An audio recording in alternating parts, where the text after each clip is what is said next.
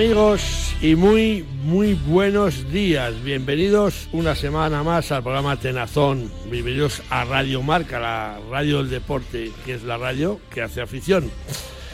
Bienvenidos al primer programa del último mes del año. Estamos en diciembre, tenemos un año más a nuestras espaldas. Caminamos ya por los 11 años en antena y como siempre vamos a saludar y a dedicar el programa a todos cuantos comparten con nosotros nuestros deportes, el deporte de la caña, de la escopeta, que alternamos con el disfrute del medio natural. Así que a todos que estáis al otro lado de los receptores, muchos de vosotros de puente, ¿eh? largo puente, pues bien hallados y esperemos que el mes de diciembre, el mes de Navidad, decenas de empresas, decenas de empresas, fíjate, lo dices todo junto, decenas, y es decenas de empresas, de reunir con los amigos y familiares y también de echar de menos a muchos familiares y amigos pues deseamos que se nos haga lo más llevadero posible. A todos dedicamos nuestro programa 570, que ya arrancamos saludando también, como hacemos todas las semanas, a quienes nos ayudan a realizar la tenazón, empezando como siempre por la voz más dulce de Radio Marca, por Dulce María Rojo, San José. Dulce, muy buenos días. Muy buenos días. Ya casi llega la Navidad y el otro día te escuché decir que estaba deseando que llegara febrero,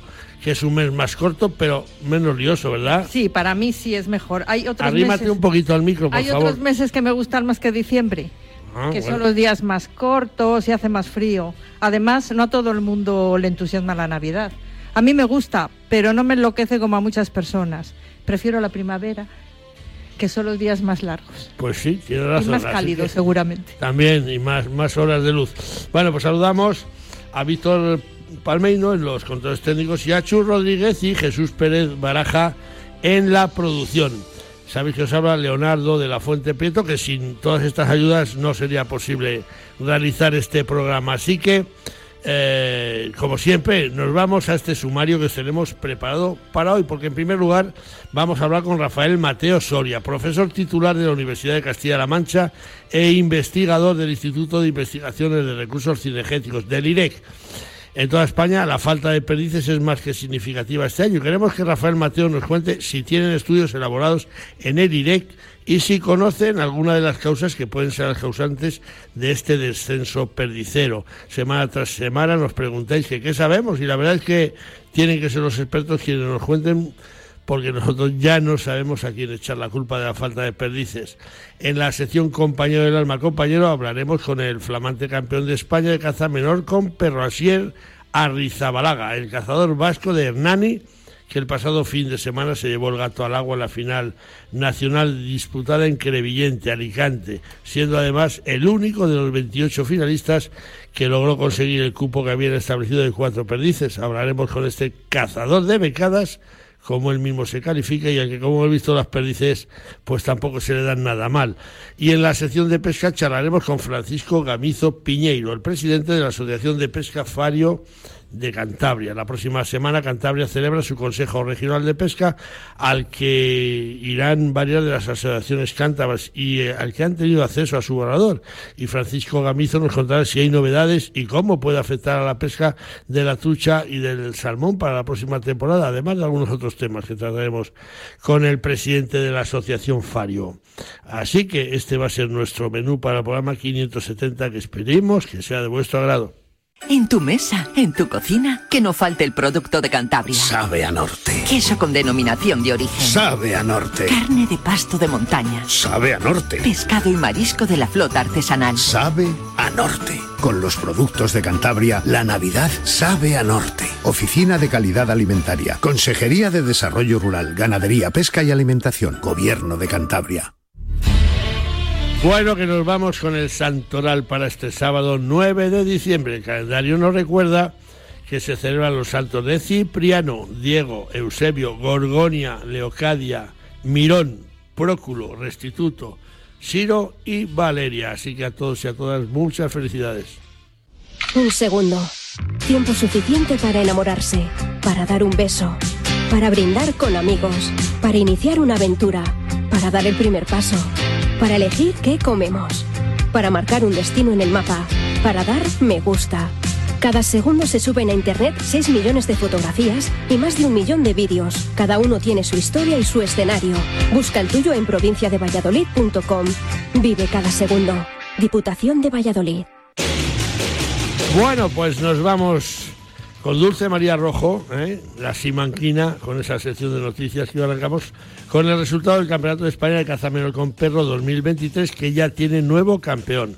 El cazador vasco Asier Arrizabalaga, con quien hablaremos en unos minutos, es el nuevo campeón de España de caza menor con perro, tras imponerse la final del 54 Campeonato de España de caza menor con perro disputada el pasado domingo en Crevillente, Alicante. La prueba estuvo marcada por una gran igualdad y por la bravura y dificultad de las perdices del coto de Crevillente, tal y como habíamos anticipado en Atenazón. Asier Arribazalaga alcanzó una puntuación final de 2.200 puntos, con las cuatro perdices que presentó en el control, siendo el único de los finalistas que alcanzó el cupo establecido. El segundo lugar se posicionó con tres perdices y dos conejos que le dieron 2.150 puntos Rafael Martínez de Castilla-La Mancha, siendo tercero en el podio con tres perdices y por haber llegado antes al control que otros tres finalistas, el zamorano David Pascual, que por segunda vez en su carrera deportiva alcanza la tercera plaza en un campeonato de España. Entre los 28 cazadores finalistas abatieron un total de 33 perdices y 21 conejos. Bueno, espero que no te haya oído el campeón decir su apellido. Arrizabalaga. Eso lo ha dicho bien, pero luego ha dicho Azir- bueno, es tan difícil que no sale. Ha llamado Arrizabal, Azirrabalaga. Le cambió la... Ay, madre. No, oye, que no, no me invento yo los nombres. Arrizabalaga Arrizabalaga. es Arrizabalaga. Bueno, finalizamos en Aragón, donde sus agricultores se oponen a introducir el lince por las limitaciones que impondrían a la caza. La Unión de Agricultores y Ganaderos de Aragón, UAGA COAC, han mostrado su rechazo sobre la reintroducción del lince en la comunidad autónoma. Lo han hecho tras el anuncio del Departamento de Medio Ambiente del Gobierno de Aragón para abrir un proceso de información y participación ciudadana sobre tal asunto. La negativa de COAC, tal y como ellos mismos han manifestado, se basa en que esta reintroducción implicará limitaciones en la actividad de la caza de la Sierra de Alcubierre y en la cuenca del Huerva. Como consecuencia, esto dará lugar al aumento de la población de conejos y el empeoramiento de la situación para los cultivos de las explotaciones agrícolas de la zona. Por estas razones, la organización agraria ha puesto de manifiesto su rotundo rechazo ante la llegada de esta especie. Para concluir, la organización agraria ha destacado que el mundo rural no puede ser un laboratorio constante para la in- reintroducción de especies y ha criticado la puesta en marcha por parte de las admi- administraciones públicas de proyectos que perjudican gravemente a las personas que viven en esas zonas. Si quieres saber lo que es bueno, prueba los productos distinguidos con el sello de calidad Alimentos de Palencia. Materias primas excepcionales y una industria agroalimentaria con un gran potencial para que nuestra gastronomía sea un referente. Desde la Diputación apoyamos a nuestros productores, hosteleros y comercios para conseguir esa C de cercanía. Entra en la web alimentosdepalencia.com y accede a nuestra tienda online o acércate y disfruta de la compra en los comercios adheridos a la marca. Diputación de Palencia, porque tú sabes lo que es bueno. Consume alimentos de Palencia, con P.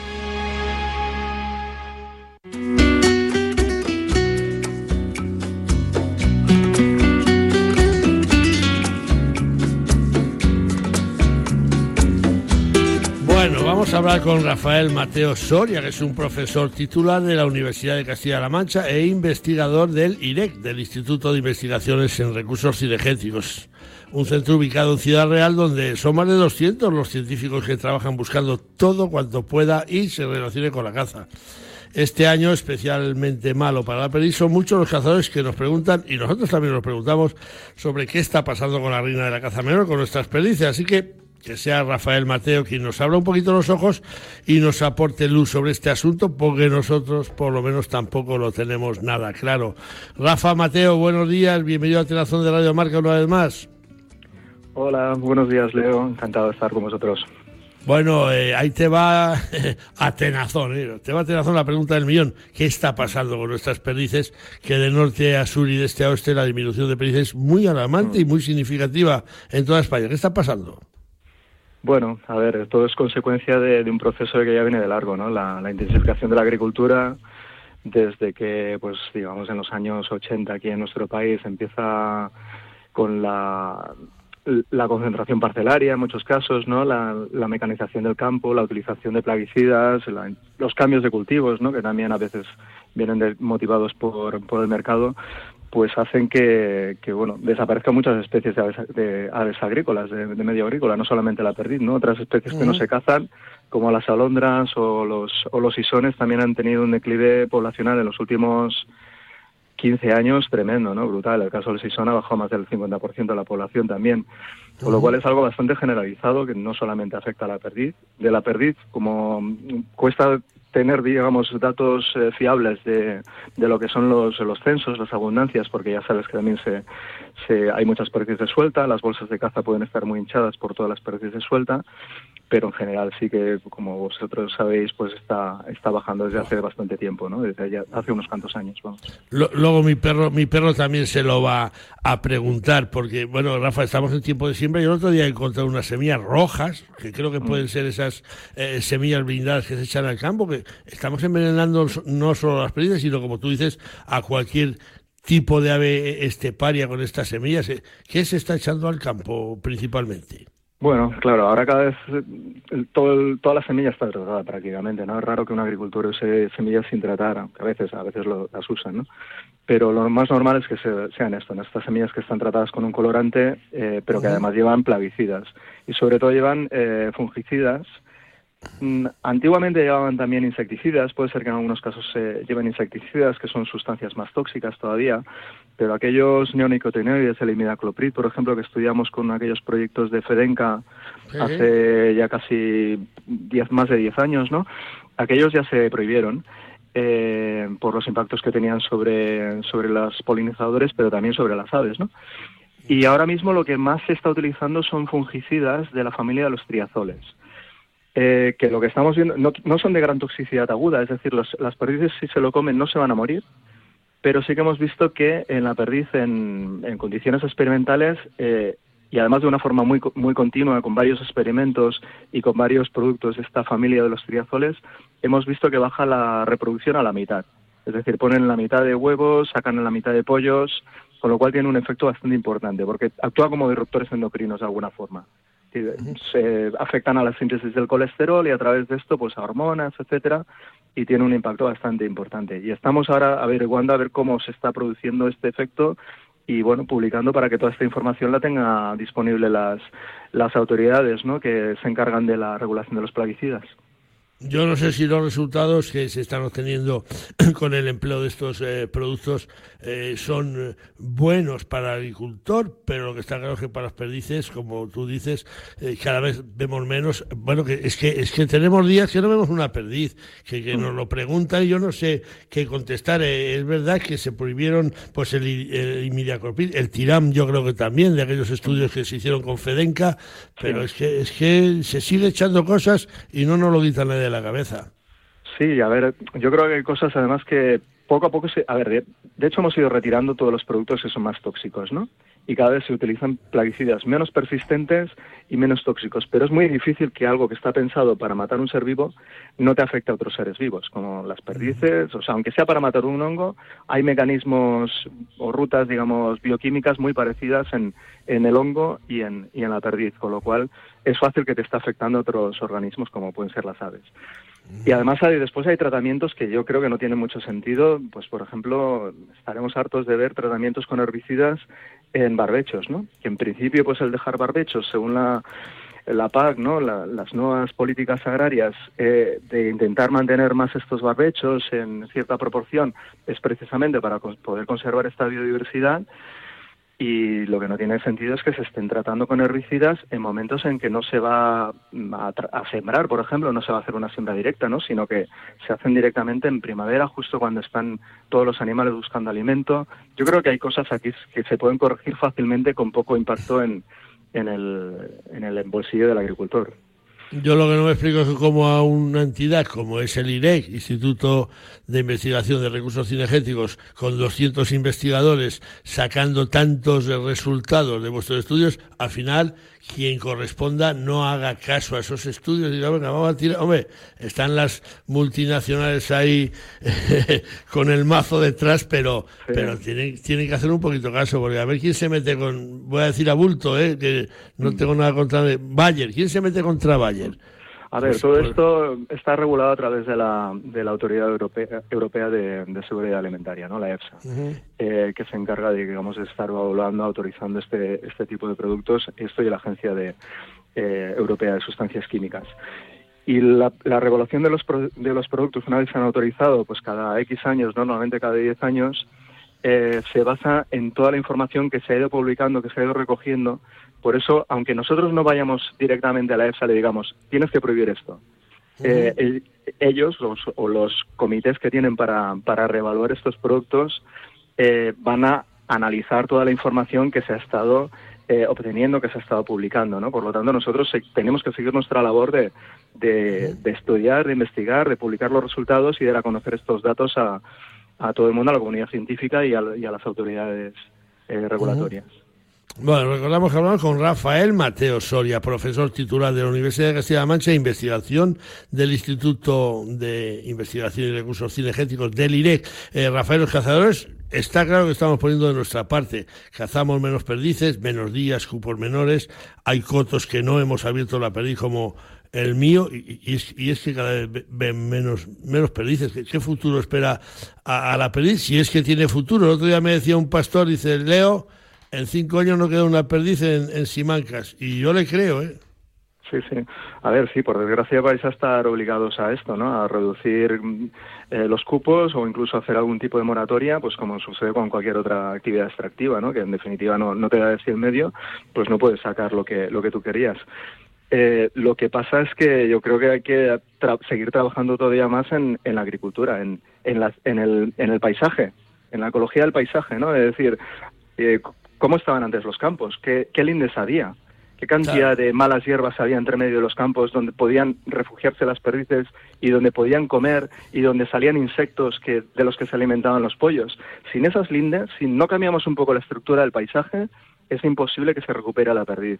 Si no volvemos a sistemas de eh, en los que los barbechos realmente se conserven, se permita crecer la vegetación, no se les esté echando herbicida continuamente, eh, no conseguiremos, no conseguiremos que haya ni perdices ni otro tipo de, animales que en definitiva dependen de los insectos que están creciendo ahí en, muchos casos, ¿no?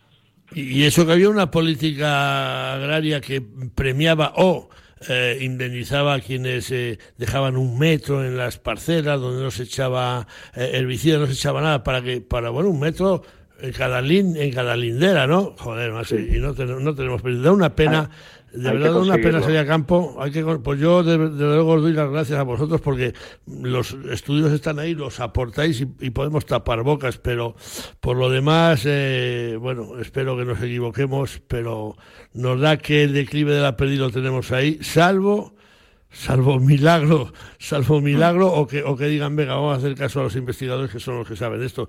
Eh, Rafael, yo no sé si puedes añadir algo más, ¿quieres? O, en fin, tú verás, yo, yo lo tengo bien claro. No, sí, a ver, está claro que la agricultura es, es necesario que sea productiva y por lo tanto pues van a necesitar usar plaguicidas seguramente en muchos casos. También cada vez más hay gente concienciada con la agricultura ecológica y con consumir productos ecológicos, con lo cual eso también puede facilitar otros tipos de, de orientación en, en- en la forma de hacer la agricultura.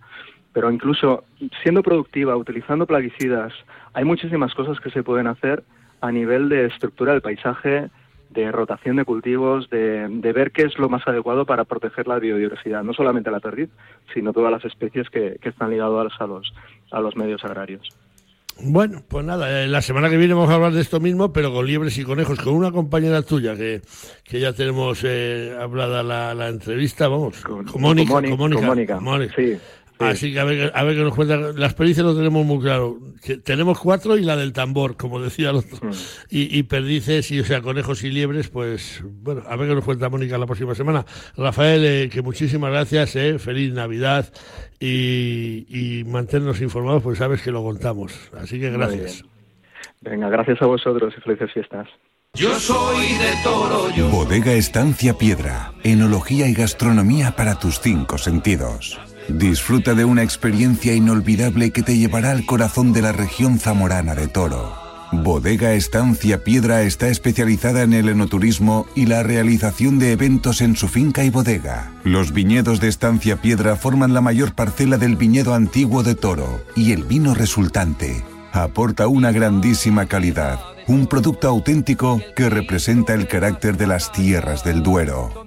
Bodega Estancia Piedra es el sueño de una familia. Compártelo con nosotros. Búscanos o haz tu reserva en www.bodegaspiedra.com.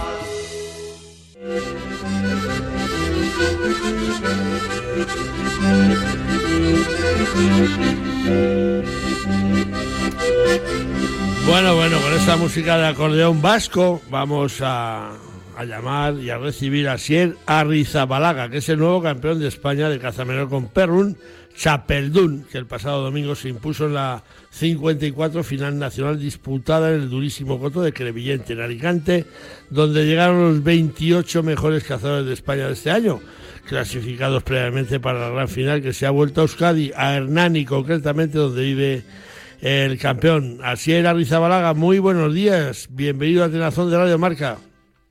Muy buenas, buenas a todos. Oye, por supuesto, enhorabuena o Sorioná, como tú prefieras, por ese triunfo que te ha llevado a tu vicina. Eh, hay veces que los sueños pues también se cumplen, ¿verdad? Eso es, eso es. Por una parte, bueno, muchísimas gracias por, por felicitarme y eso, y sí, un sueño, un sueño cumplido realidad y, y todavía sin, sin creérmelo, la verdad. Sí, porque llevarás una semana de felicitaciones. Yo sé que te han llamado más medios de comunicación, como es normal, para eso estamos, y una semana de esas, de esas locas, ¿no? Pues sí, pues sí, pues para mí todo nuevo y eso, un sueño y, todavía sin asimilar. Eh, muchas felicitaciones, o sea, mucha gente, joder, que me ha llegado hasta el corazón y, pues eso, llevo, llevo cuatro días emocionado, la verdad. Oye, que es, tu primer campeonato de España y lo lograste con cuatro perdices que os habían puesto de cupo. Y eso que tú, tú no eres cazador de perdices, tú eres becadero sobre todo, ¿no?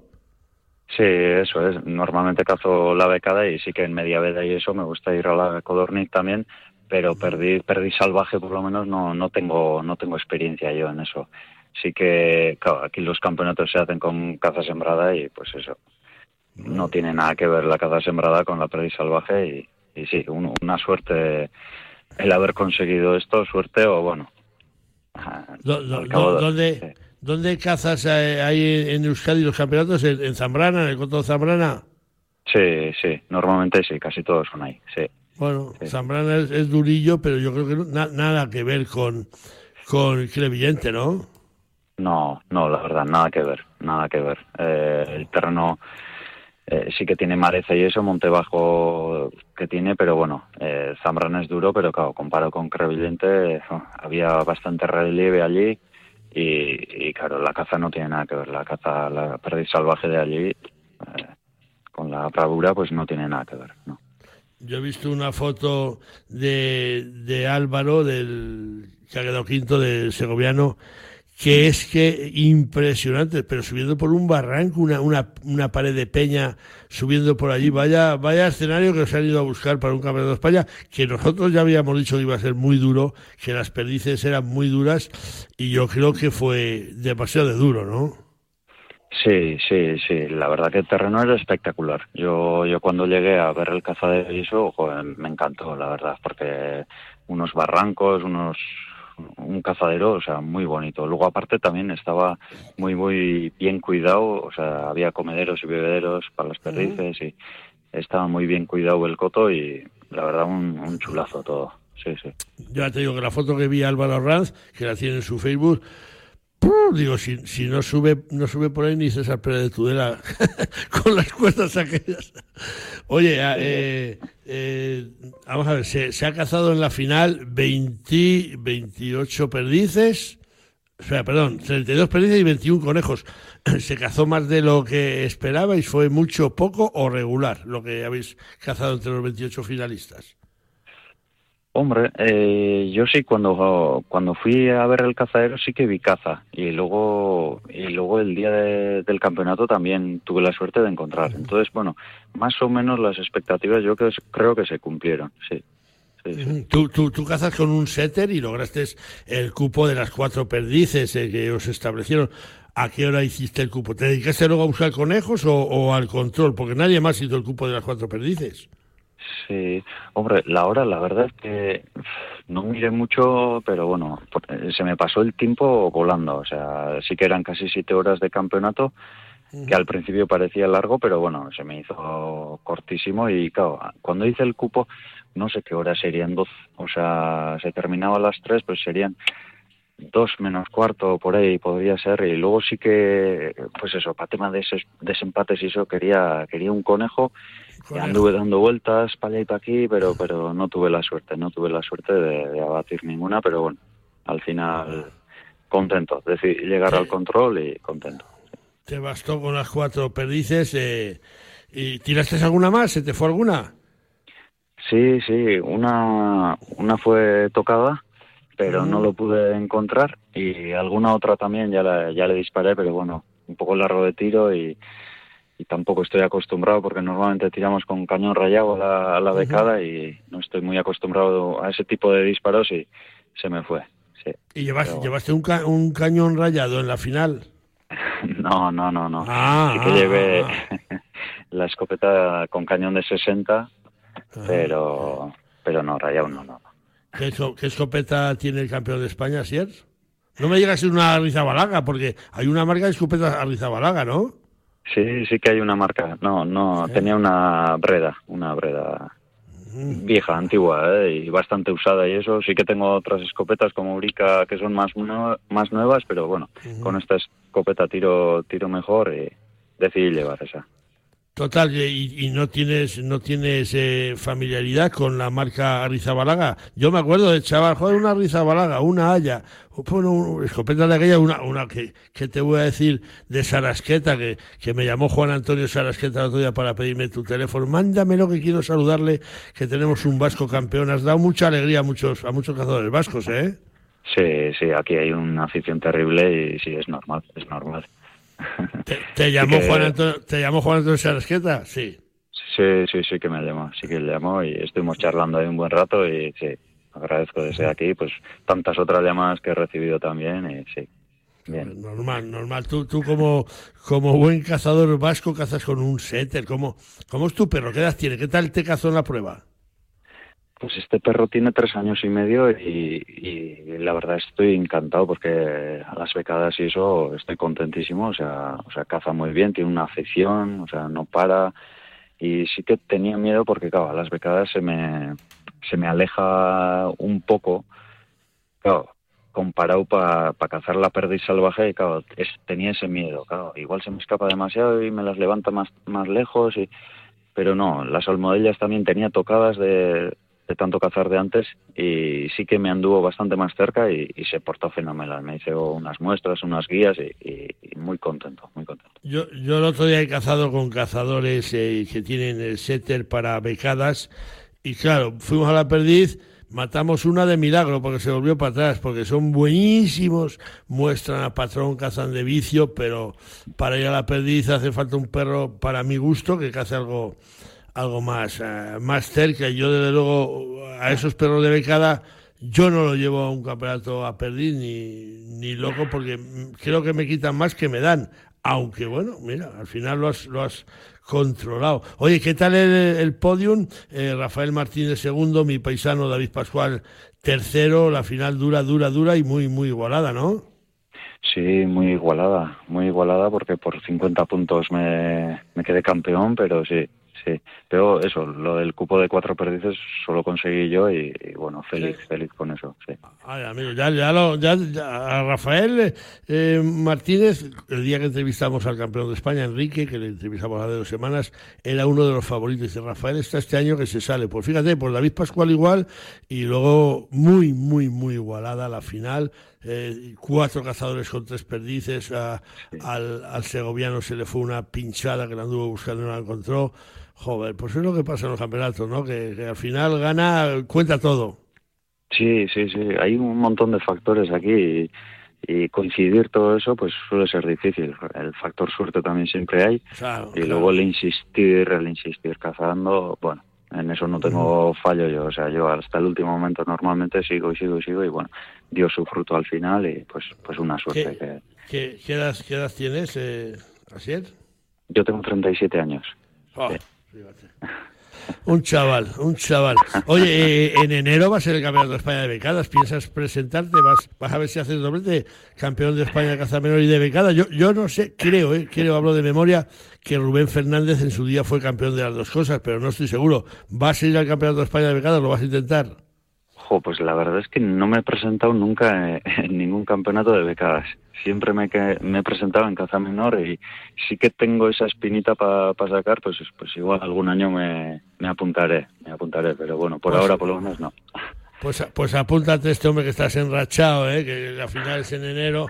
Y lo mismo, ya te digo que yo creo que Rubén fue campeón de España de caza de becadas y de, y de caza menor con perros tres veces, claro, y campeón de la Copa del Mundo. Eh, la última, eh, así es que te vimos en el podio con tu niño y con tu niña, tiene relevo de cazadores. ¿Les gusta la caza a tus niños?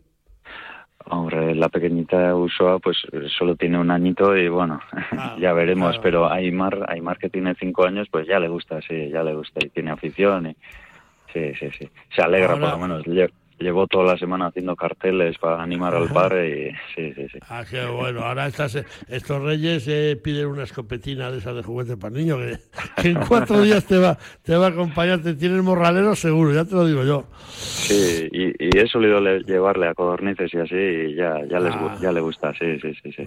que, siga, que siga con la afición. Así era Alicia Balaga, que muchísimas gracias por, por habernos atendido. Enhorabuena y disfruta todo lo que pueda de ese campeonato que te ha llevado a Nani, ¿eh? Así que Sorionac Chapeldún, ¿eh? y mi enhorabuena. Y hasta la próxima, que volveremos a hablar contigo sin, duda. Eso es, muchísimas gracias y agradecer pues a, todos los amigos y, a la familia y a todos desde aquí. Eso, muchísimas gracias. Venga, un abrazo, adiós. Vale, hasta luego, adiós. Beretta 694 Pro Sporting. Desarrollada y probada con el Beretta Shooting Team, 694 es la plataforma de superpuestas concebida expresamente para el tiro al plato con un objetivo bien concreto, ayudar al tirador a hacer algún plato más. Gracias a una cuidada labor de diseño mecánico y ergonómico, la 694 de Beretta es una superpuesta perfectamente equilibrada, que se abraza y se encara de forma natural e inmediata y con un swing perfecto y fácil de controlar. Más características de la 694 en nuestra página web www.beretta.com.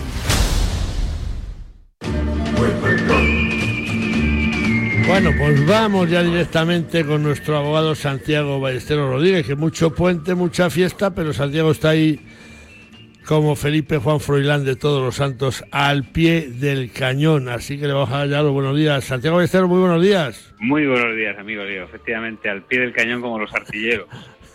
ay, ay, madre. Oye, que hemos tenido nuestra nuestra fiesta esta semana, el ¿eh? día 4, Santa Bárbara, y así felicité yo a todos mis compañeros de artillería y, y les sigo felicitando siempre. ¿Eh? Marchemos siempre unidos, siempre unidos. Mira, te digo una pregunta desde donde dice yo la mili, desde Valladolid. Jerónimo Lucas nos cuenta que un vecino de Renero del Gueva ha sido acusado como presunto autor de un delito relativo a la protección de la flora, la fauna y animales domésticos. Al parecer, este hombre utilizaba un dispositivo de emisión de ultrasonidos para someter a una situación de maltrato a los perros de una urbanización.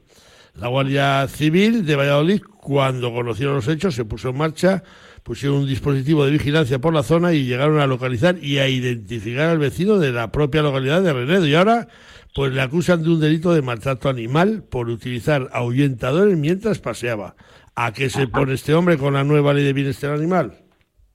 Bueno, en realidad, eh, aquí a este hombre se le está, se le ha mm, se le ha detenido, no, pero bueno, se le ha denunciado por un delito de maltrato animal. Lo que hay que ver si realmente se dan los presupuestos o no del artículo 340 bis, que es el nuevo delito de maltrato animal que a raíz de aquella reforma de la de Ione Belarra, pues eh, se, dio al, Código Penal, la nueva configuración.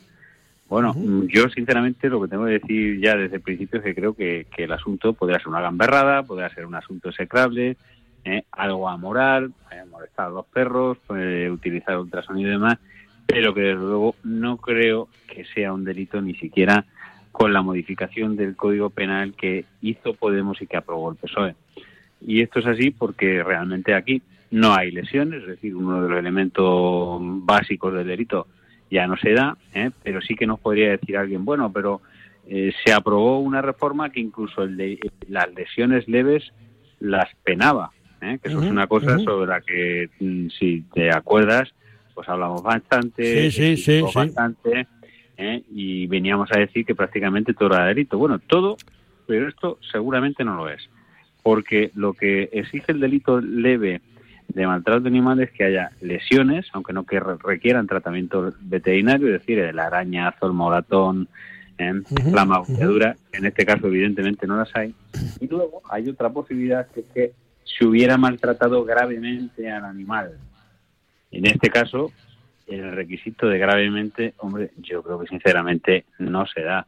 Como he empezado a decir, este señor puede ser un gamberro, este señor puede ser eh, lo que se nos ocurra, pero una cosa es eso y otra cosa es que sea un delincuente. Una cosa es que su conducta eh, sea, desde luego, censurable y que no esté bien, y otra cosa es que se le pueda castigar penalmente. Y esta ecuación es muy sencilla de despejar desde el punto de vista del derecho penal, porque mm, hay que siempre recurrir a las reglas del juego. Y las reglas del juego son principio indubio pro reo y principio de intervención mínima del derecho penal, que mm, los oyentes que, nos siguen se acordarán que siempre digo lo mismo, el derecho penal está reservado para las conductas realmente graves, no para cualquier chorrada.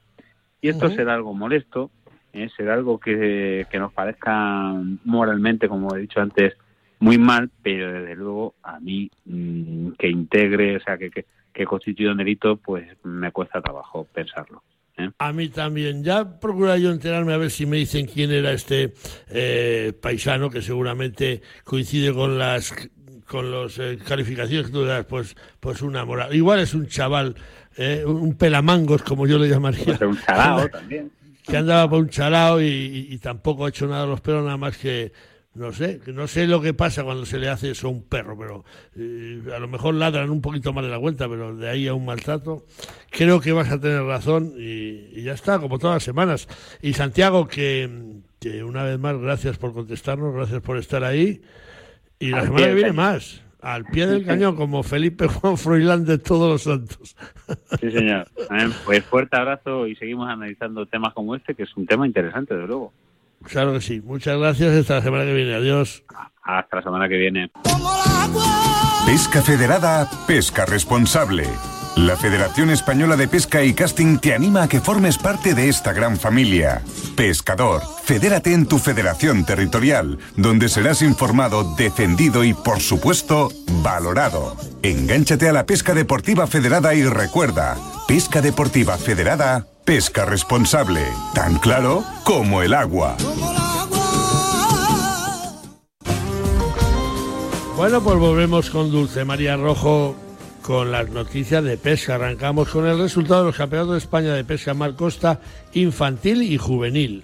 El pescador andaluz Marcos Martínez López se proclamó nuevo campeón de España de pesca de mar costa de la categoría infantil tras la disputa del 30 Campeonato de España de la modalidad celebrado en la playa de la Malvarrosa en Valencia el pasado fin de semana.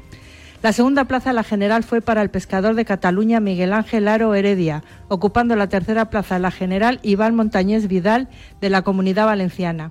Por equipos autonómicos, el triunfo fue para la Federación de Pesca de la Comunidad Valenciana, con el equipo formado por Juan Muñoz, Iván Montañés, Paula Andreu y Jorge Calabuig. Segundo clasificado fue la Federación Andaluza de Pesca Deportiva y tercero la Federación Asturiana de Pesca Deportiva y Casting. Entre tanto, en la categoría juvenil, el campeón de España fue Mati Machón Cano, de Euskadi, por delante de Alejandro Núñez Vicario de Cataluña y del murciano Jaime Nicolás Cortés. En esta categoría, el triunfo por selecciones autonómicas fue para la Federación Catalana de Pesca Deportiva, formada por Alan Fajardo, Alejandro Núñez, Aitor Pedrola y Adrián García, que relegaron a la segunda plaza a la Federación Andaluza de Pesca y a la tercera a la Federación Murciana de Pesca Deportiva. Enhorabuena a todas nuestras promesas de la caña. Enhorabuena a todos y concluimos con el avance del Campeonato de España de Pesca de Mar Costa Damas que se está celebrando en Melilla. La ciudad autónoma de Melilla acoge desde este jueves día 7 hasta el domingo 10 de diciembre el decimonoveno Campeonato de España de Selecciones Autonómicas y la Concentración Nacional de Pesca de Mar Costa en su categoría Damas y en la modalidad de captura y suelta. El Campeonato de España se disputa tres mangas de pesca de cuatro horas de duración cada una en un escenario que tiene capacidad para 80 pescadoras. La prueba es selectiva para conformar el equipo nacional que tomará parte en el Campeonato del Mundo de 2024 y también para los ascensos, descensos o mantenimiento entre las pescadoras de alto nivel hasta completar la lista de 20 pescadoras que conforman esta clasificación de pescadoras de élite. Suerte para todas y que la pesca les acompañe.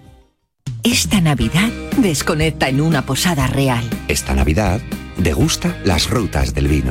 Esta Navidad allí, en Castilla y León. Allí es donde escondo las penas. Turismocastillaileón.com Bueno, pues allí, aquí, os esperamos esta Navidad.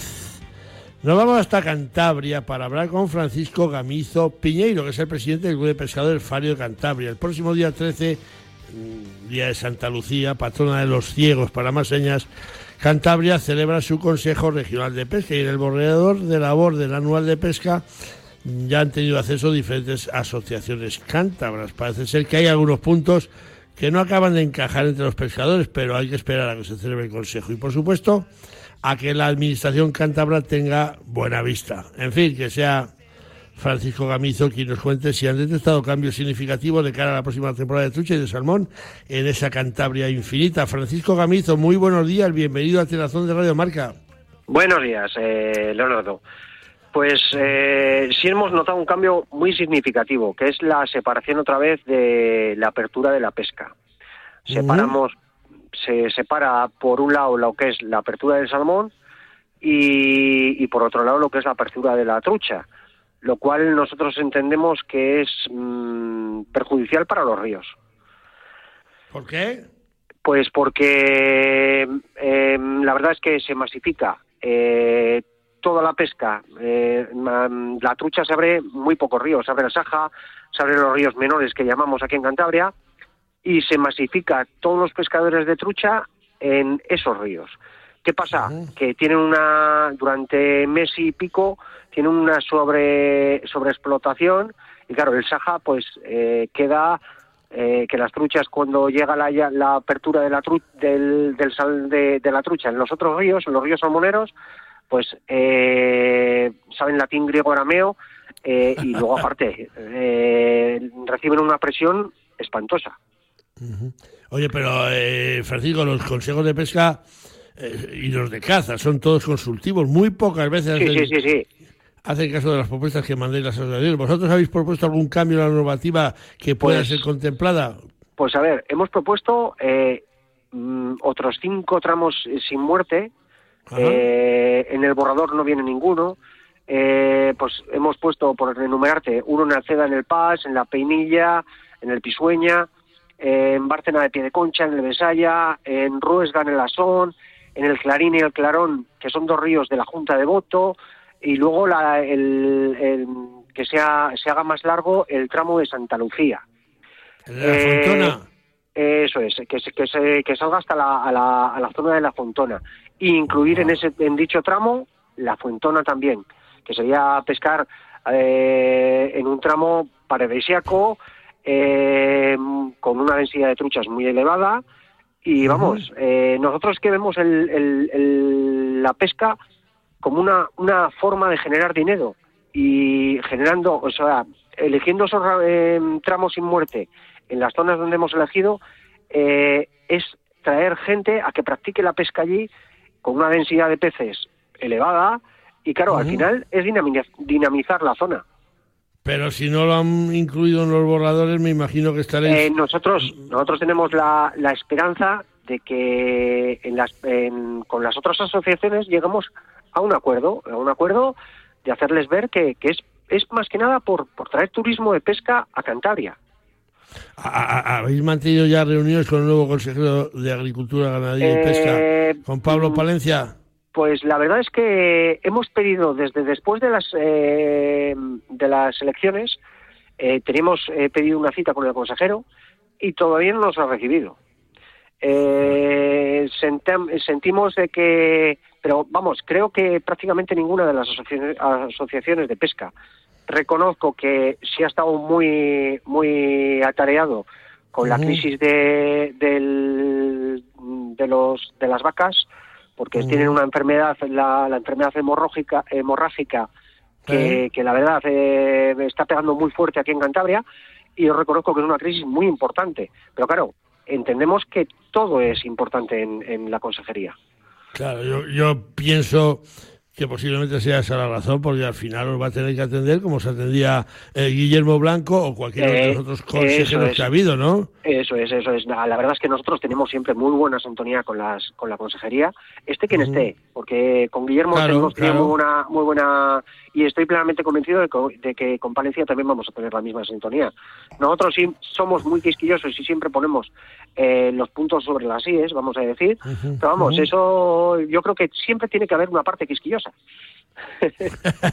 Tiene que haberla. Y también en los programas tiene que haber alguno que meta ahí un poquito el dedo en el ojo, como solemos hacer nosotros. Recordamos que hablamos con Francisco Gamizo Piñeiro, presidente del Grupo de Pescadores eh, Faria, Fario de Cantabria. Eh, Francisco, ¿qué pasa con esa escala salmonera de Puente Viesgo? Que yo estoy ahí en, en- en vuestro en vuestro grupo de WhatsApp y es que hay, hay opiniones para todos los gustos. ¿Qué está Hay pasando en Puente Viesgo? A ver, eh, yo te voy a decir mi opinión per- personal. Mi opinión Sí. personal sería que en cuanto eh, yo reconozco que, que, a ver, porque nosotros también tenemos un centro de alevinaje y el cual necesitamos necesitamos peces y claro, eh, yo mm, entiendo de que a redondo se tiene que surtir de, de peces del PAS, pero eh, lo más lógico sería que en cuanto tengan el cupo de peces del PAS, eh, pues se tenga la escala abierta y los y no amontonar los peces en Puente Viesgo.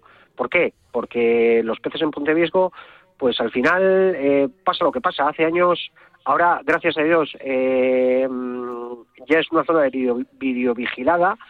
eh, o sea, no hay problemas de que se lleven los peces, en teoría, en teoría. Pero, eh, claro, eh, entendemos de que, de que no se tienen por qué amontonar los peces ahí. O sea, perdón, entendemos, entiendo de que no se tienen que, que amontonar los peces allí. Lo más lógico es, una vez se ha cogido el cupo para redondo, pues dejar la escala abierta y que, y que los salmones sigan, sigan su, su, su curso. Ya, luego, luego se habla de que luego, claro, los ríos acusan el estiaje. Este año lo hemos vivido. eh, en Cantabria se tuvo que cerrar la temporada porque no había agua, ¿no? Eso es, eso es. Se tuvo, mm, fue, hubo un consejo de pesca extraordinario y a ver, nosotros, nosotros entendemos, eh, nosotros ya, ya alentamos unos días antes a la consejería de que, de que había que estudiar la situación, pero claro, no llegando al cierre. Nosotros lo que queríamos es proteger las especies. Y igual el cierre, eh, a ver que no se me entienda mal. eh, mm, la pesca, paradójicamente nos decían a nosotros, si donde ha cerrado es donde más agua hay. Digo, sí, pero es donde se, se los rescates que se hicieron de peces, donde se llevaron todas esas truchas y esos y esos esguines de salmón, fueron a las zonas bajas, las zonas salmoneras. Y claro, más que nada se hizo por la protección de los esguines de salmón. Eh, ¿Qué pasó? Que el estiaje al final duró lo que duró, gracias a Dios vinieron las lluvias y se pudo se pudo reabrir otra vez la pesca. ¿Y qué tal se dio luego la, la reapertura? ¿Se pescó donde se había cerrado, donde quedó el río seco? ¿Se Sí, pescó sí. luego? Sí. A ver, en las zonas que se quedó seco, por ejemplo, la son, eh, hay una zona que se queda seca y se sume el río como el Guadiana, el. Pas pasa lo mismo y esas zonas quedan inertes, o sea, quedan que, que hombre, sabemos la migri- migra- migrabilidad de los, de los peces, que enseguida eh, cogen rumbo y en cuanto tienen un- una puntita de agua, pues tiran, tiran hacia arriba. Pero claro, eh, gracias a Dios no hubo que realizar hasta después de verano eh, hasta de- vamos hasta bien entrado el verano no hubo que re- realizar más rescates. Incluso Fario hubo hubo en, en ríos de, de aquí de, de- de al lado de la cuenca del Lasón tuvimos que, que realizar un rescate el vicepresidente y yo. O sea que, que- que ayudamos a la consejería en todo lo posible Pues así tiene que ser, y que ayudéis a la consejería, pero que la consejería también os eche una mano. Yo estoy seguro que Pablo Palencia lo va a hacer y además bien pronto. Lo único que no vais a tener ya tiempo porque el consejo es el próximo eh, miércoles, día 13, vais a andar muy Eso es. pillados. Pero bueno, Eso y es. nunca, Pero bueno, nunca, es a tar- ver. nunca es tarde, ¿eh? Nunca es Eso tarde. es. Yo luego, luego a ver, soy de mente abierta y, y nosotros, a ver, eh, somos pues pues pues muy dialogantes. O sea, nosotros, si lo que lo que estamos es para ayudar, o sea, para aportar, esté quien esté. A mí me da igual que, que esté de un partido político, de otro, de lo que sea, me da igual. Lo único que, que quiero mm, intentar eh, mm, no salvar, porque no somos los salvadores, vamos a decir, pero lo que quiero es mejorar el, el, entorno y, que nuestros ríos, pues al final tengan peces. Mira, eh, sí hemos visto un cambio que este año, pues nos han subido, nos han subido unos cuantos reproductores al centro de alevinaje y ha sido más, bastantes más que el año pasado que también quiere decir que, la cantidad de, de, adultos en el asón, pues poco a poco van subiendo. ¿O los han subido los pescadores o la administración que ha dicho todo la, la, administración nos lo capturan en el centro teológico de Arreondo y, y, nos lo suben al centro de adivinaje. Y ya hemos realizado la primera la primera feza, que han sido han pues. sido 10 diez peces, pero bueno, que poco a poco tenemos tenemos este año tenemos tenemos bacalao en el centro, vamos. Como se dice por aquí, algo es algo, dijo al ver un hueso un galgo. Eso es, eso es. Pues Francisco Gavizo Piñeiro, que gracias por habernos atendido, que ese Consejo Territorial de Pesca, hombre, atienda vuestras propuestas, que el consejero os dé os dé una, una charla, una reunión una mañana, os dé una audiencia. Y yo creo que va a salir eh, buena sintonía de esa reunión que, yo estoy, estoy convencido estoy convencido de que al final pues eh, y luego en el Consejo de Pesca eh, yo creo que en Cantabria algo está cambiando ya la mentalidad no es la que era hace unos años. Y claro, a ver, mm, yo tengo un colectivo que lo que piensa es eso, sobre la apertura. Ah, que, que mm, una de las mejores decisiones que se tomaron es abrir lo que es las dos especies, tanto la trucha como, como el salmón a la vez. ¿Qué pasa? Eh, antiguamente sí había fresas tardías y por eso se mm, Fario incluso pidió hace años lo que es que se, se y es más Francisco Francisco que está diciendo Que, tenemos en rojo la luz. Perfecto perfecto perfecto. que vamos a esperar esa, a esa reunión, el, miércoles y ya lo hablamos que muchísimas gracias. Hablaremos de eso pero pero por si acaso feliz navidad para todos los miembros de Fario y todos los pescadores de Cantabria. Muchísimas gracias. y muchísimas gracias a ti Leonardo por estar siempre ahí vale gracias un saludo. Un abrazo. Aire libre ríos limpios, montañas vivas. Un mundo rural donde redescubrir las cosas importantes de la vida. Vente, a un paso tienes el paraíso del siglo XXI. Zamora, enamora. Patronato de Turismo, Diputación de Zamora. Vámonos con la palabra de perro, porque dice mi perro que no le cabe la menor duda que hace tan solo 15 o 20 años, esta semana festiva que estamos a punto de poner el broche final, esta semana llena de puentes y fiestas intercaladas, hubiera sido calificada con el eslogan de unos grandes almacenes, como es la de la celebración de la Semana Fantástica de la Caza. Pues en ocho días hemos tenido la oportunidad de salir a cazar nada menos que cinco jornadas. De ahí lo de fantástico si no fuera porque algunos en estas cinco jornadas que sí hemos aprovechado para salir al campo con nuestros perros y con la escopeta al hombro, no hemos visto ni una sola perdiz que nos haya alegrado la vista con su vuelo. Pues aunque es cierto que muchos cotos, como en el de quien nos habla, a la perdiz no la cazamos en toda la temporada, está claro que sí que nos gusta verlas, algo que desgraciadamente no ha podido ser en todos estos días pateando el coto. Mi perro dice que el desánimo de cazadores españoles es latente y que esta semana festiva han sido cientos los aficionados a la caza que han decidido emplear su tiempo libre en tomarse unas vacaciones con la familia e ir a visitar un buen número de sitios dejando la escopeta a un lado. Sabemos de multitud de amigos que así lo han hecho y cuando les hemos preguntado que qué tal se les estaba dando esta semana nos han comentado que estaban de vacaciones en tal o en cual lugar, pero que no iban a cazar porque para tres perices que tenemos en los cotos lo mejor es dejarlas que se salven y a ver si hay suerte y para el año que viene podemos tener la oportunidad de ir tras ellas, aunque solo sea cuatro ratos. Dice mi perro que quienes sí hemos salido en busca de algún conejo, de alguna becada y también de algún zorzalo paloma, nos hemos dedicado a recorrer recordar tiempos pasados que fueron infinitamente mejores que los actuales. Aquí maté un día dos perdices, en esta ladera perdí un día una ala, en aquel perdido siempre salía un bando y aquí un día falló una pava que me sacó montado a caballo. En fin, que en definitiva hemos estado y así seguiremos esta temporada cazando y viviendo de los recuerdos, que es de lo que vamos a tener que sustentarnos si no cambia cuanto antes y de forma drástica la caza menor en España. Y ojo, eh, que estamos recordando unos tiempos pasados que están ahí mismo a la vuelta de la esquina y que no sabemos si volveremos a conocer. Mi perro dice que, como bien sabéis, estamos tratando de averiguar el por qué faltan perdices, por qué mueren las liebres con enfermedades que antes no tenían, por qué repuntan las enfermedades en los conejos que diezman sus poblaciones y nos llevan a pensar irremisiblemente que la caza menor en España le quedan cinco o seis temporadas a lo sumo para completar el declive definitivo de nuestras especies de caza menor. Como sabéis, yo no soy sospechoso de ser pesimista.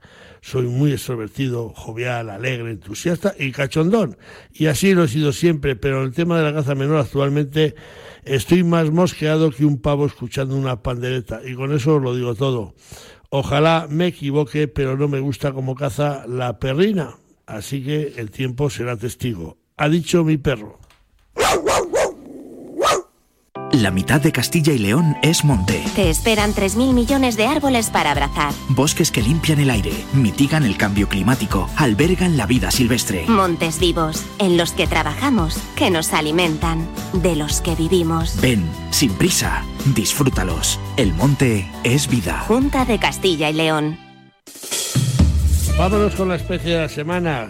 En este caso no es de Castilla y León, es la pardela cenicienta. La pardela cenicienta es un ave marina grande y la mayor de las pardelas presentes en Europa. Posee cabeza robusta y redondeada y exhibe una coloración apagada, con colores pardo grisáceos en las zonas superiores que llegan hasta la zona inferior del pico. Por abajo luce color blanco prácticamente en su totalidad, salvo en el borde externo de las alas que es oscuro. Tiene el pico amarillento, con el extremo negruzco y no existen diferencias apreciables entre sesos ni edades. Esta ave marina pelágica se encuentra presente en los océanos Atlántico y Pacífico, así como en el mar Mediterráneo, y se reconocen dos subespecies. En España, la subespecie borealis se reproduce en las Islas Canarias, donde se trata del ave marina más abundante. La subespecie Diomedea, algo más pequeña y clara que la anterior, cría en las Islas Baleares, Chafarinas, Columbretes y en algunos islotes de Murcia y Almería. La pardela cenicienta vive en el mar abierto, tanto sobre la plataforma continental como fuera de ella. Durante la época de cría ocupa para nidificar costas rocosas abruptas, fundamentalmente en islas. En este periodo suelen concentrarse gran número al atardecer posadas en el agua frente a las colonias de reproducción, formando unas características agrupaciones conocidas como balsas de pardelas. Los principales componentes de la dieta de la pardela son los pequeños peces como sardinas y boquerones y también crustáceos y cefalópodos. Además destaca la importancia que pueden llegar a tener en su dieta los descartes pesqueros, por lo que resulta frecuente verla siguiendo a los barcos de pesca. Mi tierra sabe a vendimia, a jamón curado, a leche fresca, a verdura tierna, a trigo dorado, a pan reciente, a rico asado. Mi tierra tiene mil sabores auténticos porque mi tierra es tierra de sabor. Disfruta de la marca de calidad de los productos de Castilla y León. Junta de Castilla y León.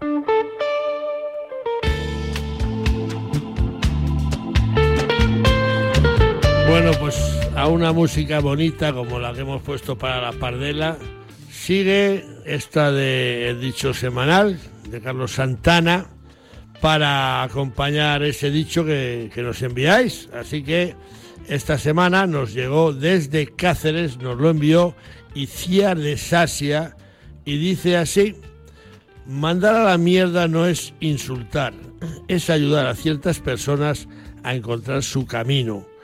Así que si nos lo envió desde Cáceres Iciar de Sasia, dicho. Mutuasport te protege mientras cazas para que no tengas que preocuparte por nada. Seguros del cazador, cotos de caza, monterías, batidas y ganchos, juntas directivas de cotos de caza, perros de caza, realas, guardas de cotos de caza, competiciones. Mutuasport, siempre pensando en la seguridad del cazador y de la actividad cinegética. Infórmate 915 340 444 o en mutua@mutuasport.com. Bueno amigos, que hemos llegado al final. Damos las gracias a Víctor Palmeiro, los controles técnicos, a Chur Rodríguez y Jesús Pérez Baraja en la producción. Y llegados a este punto, adiós con el corazón, decimos desde la Tenazón Dulce, Rojo y Leo juntos. Dulce, adiós. Adiós, hasta Yo la me- semana que viene. Yo me voy a Ávila, al campo del Frenillo, donde la armería Prieto de Valladolid celebra su trofeo de tiro al plato de Foso Universal. Y me apetece aprender de tiradores como el propio Julio Jiménez, con quien me he jugado un café. Me he jugado un café que no me saque 10 platos, así que ya os lo contaré la semana que viene. Vale, estaremos esperándote, que nos Chao. lo cuentes. Que Adiós. acabéis y rematéis bien este puente de la Constitución. Adiós.